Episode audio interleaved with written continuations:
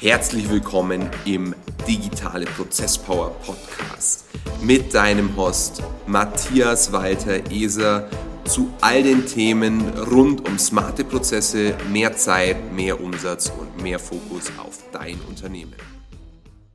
Hi und herzlich willkommen zur inzwischen 38. Folge des Digitale Prozesspower Podcasts. Mein Name ist Matthias und ich heiße dich ganz herzlich willkommen zu dieser Folge. Lange ist es her, dass ich eine Folge alleine aufgenommen habe und diese Folge ist nur für dich. Diese Folge soll kurz und prägnant meinen Prozess darlegen, wie ich große Entscheidungen treffe. Und zwar wurde ich in letzter Zeit immer wieder mit der Frage konfrontiert, wie ich trotz meines jungen Alters so große, in Anführungsstrichen, Entscheidungen treffen kann und das Ganze auf Tagesbasis, ohne unter diesem wachsenden Druck einzuknicken. Und am Anfang war mir das ehrlich gesagt nicht so wirklich bewusst, dass die Entscheidungen so groß sind, in Anführungsstrichen, weil ich seit Beginn an meiner unternehmerischen Reise versucht habe, immer einen recht nüchternen Blick auf die Sache zu behalten. Nüchtern im Sinne von, dass mich jetzt die Zahl, die möglicherweise auf dem Papier steht, weniger tangiert, als der Umstand, dass überhaupt etwas vor mir liegt, das ich jetzt zu bearbeiten habe. Also wirklich zum Teil so total abgedroschen und habe aber gemerkt, dass es scheinbar keine Selbstverständlichkeit ist, mit dieser enormen Nüchternheit an die Sache heranzugehen. Und das hat mich letztlich dazu bewogen, genau diese Folge heute aufzuzeichnen. Heute ist der 26. Februar, es ist jetzt 22.07 Uhr und ich sitze hier in meinem Hotelzimmer mit meinem wunderbaren Notizbuch vor mir und habe mir aufgeschlüsselt, wie ich eigentlich Entscheidungen treffe. Denn sicherlich kennst du das von dir selber, dass du in gewissen Handlungen irgendwann total unterbewusst bist, aber das Ganze in deinem Unterbewusstsein irgendwie bis zur Perfektion praktiziert hast. Und genauso ist es hier auch. Nämlich ist mein erster Schritt, um große Entscheidungen zu treffen und diese dann letztlich auch wirklich zu tragen, mir die Frage nämlich zu stellen, was ist das Schlimmste, das passieren kann, wenn alle meine Annahmen widerlegt werden. Das heißt, wenn quasi alles schief geht, auf gut Deutsch gesagt. Also wenn ich mit einer Erwartungshaltung eine Entscheidung treffe und alles geht komplett schief. So dann stelle ich mir einfach die Frage, ob ich mit den daraus resultierenden Konsequenzen möglicherweise leben kann. Und dadurch, dass ich als Person relativ risikofreudig bin, muss ich ehrlich zugeben, lautet die Antwort auf genau diese Frage in 90% der Fälle ja. Also ich muss ganz ehrlich sagen, ich kann in den aller, aller, allermeisten Fällen mit gutem Gewissen an eine Situation herangehen und ähm, habe keine Angst vor den Konsequenzen. Ob das immer gut ist, steht auf einem ganz anderen Blatt. Das hat mir auch schon einige Probleme beschert, aber mit diesem potenziellen Downside, der möglicherweise relativ groß sein kann, geht auch ein, naja, möglicherweise relativ großer Upside einher. Und ich glaube, das ist im Endeffekt der Schlüssel, keine Angst zu haben, Dinge zu verlieren. Und als Unternehmer spricht man natürlich immer irgendwo in diesem unternehmerischen Kontext.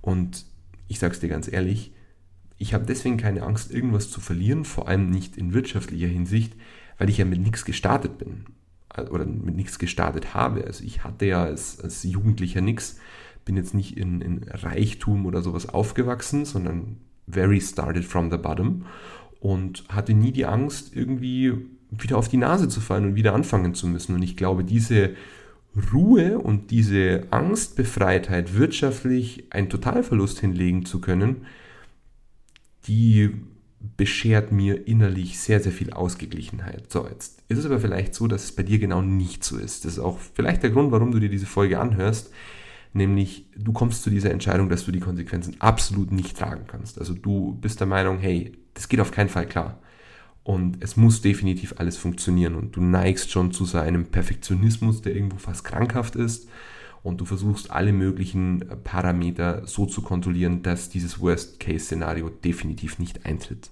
So, verstehe mich jetzt bitte nicht falsch. Ich versuche natürlich auch Worst-Case-Szenarien bestenfalls zu vermeiden, aber ich habe keine große Angst vor dem, was passiert, wenn.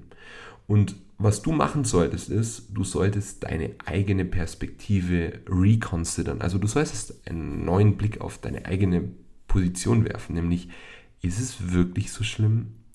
Ist es wirklich so schlimm, was du dir in deinem Kopf ausmalst als totalen Weltuntergang? Ist es ein totaler Weltuntergang oder ist es eigentlich ein ziemlich häufig vorkommendes Problem und du bist nicht der Erste, der an diesem Problem leiden wird und demnach bist du auch nicht der Erste, der dann dafür eine Lösung bräuchte. Das ist übrigens auch ein Punkt, den ich mir immer wieder vor Augen führe. Wenn Probleme in meinem Leben, vor allem im unternehmerischen Kontext, aber ich glaube, das lässt sich auf, auf das ganze Leben übertragen, auftreten, bin ich die Person, die dieses Problem zu aller, allererst erlebt.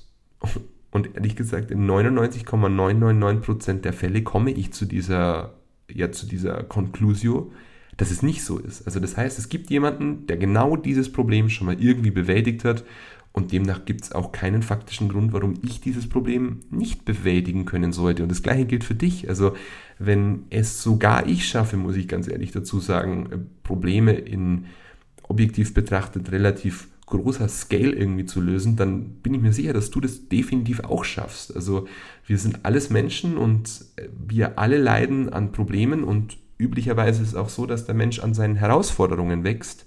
Ich persönlich habe mir kürzlich aufgeschrieben, was eigentlich so meine Treiber im Leben sind und ich muss ehrlich sagen, ich liebe Druck und dieses äh, Living Back to Back, also wirklich äh, tagtäglich vor der Herausforderung zu stehen, abliefern zu müssen.